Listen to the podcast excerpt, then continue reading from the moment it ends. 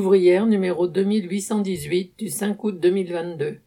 Climat, canicule, incendie, le capitalisme en crise plonge la société dans le chaos.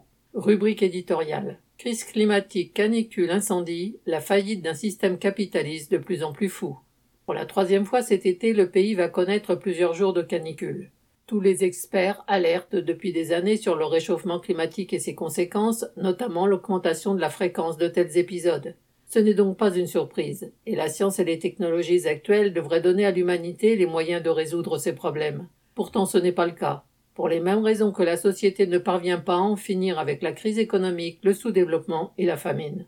Cette impuissance trouve ses racines dans une organisation économique fondée sur la propriété privée des moyens de production, dans laquelle ceux qui détiennent les capitaux sont libres de les déplacer comme bon leur semble, en fonction de leur rentabilité et sans se préoccuper des conséquences pour la société. Le seul rôle de Macron et des autres chefs d'État consiste à gérer le chaos grandissant en préservant les intérêts des classes dirigeantes et sans rien faire qui porte atteinte à leur pouvoir. À chaque canicule, les autorités se contentent de faire des campagnes à coups de spots publicitaires, rappelant par exemple qu'il faut boire régulièrement. Mais dans les entreprises où le patronat est seul à décider, combien de travailleurs ont dû protester lors de la précédente vague de chaleur pour obtenir que des bouteilles d'eau, très rarement fraîches, soient distribuées? Parfois les horaires ont été aménagés, mais beaucoup de salariés ont dû continuer de travailler comme si de rien n'était.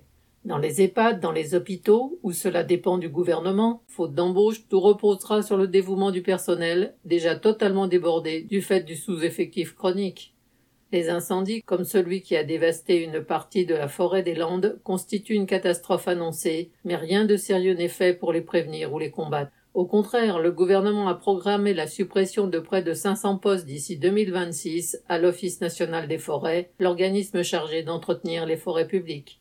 La France, qui serait la cinquième puissance économique mondiale, ne possède que 12 Canadaires, une flotte tellement vieillissante que, au début des incendies, une partie était immobilisée pour des opérations de maintenance.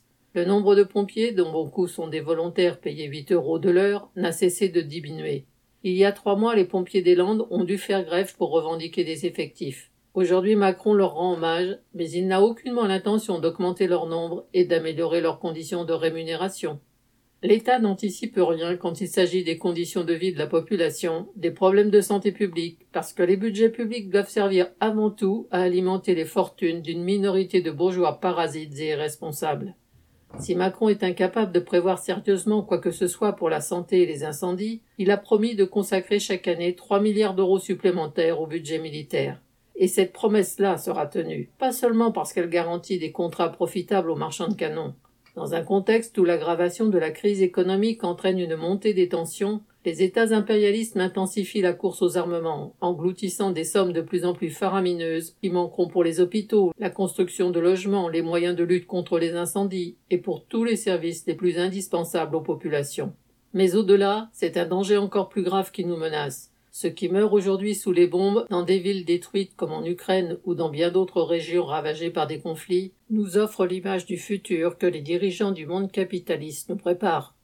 Un autre avenir pour la société serait possible en réorganisant l'économie sur des bases collectives et démocratiques, avec l'objectif de satisfaire les besoins du plus grand nombre, tout en préservant l'environnement et l'avenir de la planète. Mais cela nécessite de renverser la domination de la bourgeoisie et de l'exproprier. Les travailleurs sont les seuls à pouvoir combattre pour cette perspective, car ils constituent la seule classe sociale n'ayant aucun intérêt au maintien de ce système fondé sur l'exploitation, le profit privé et la concurrence. Bulletin d'entreprise du 1er août 2022, Nathalie Artaud.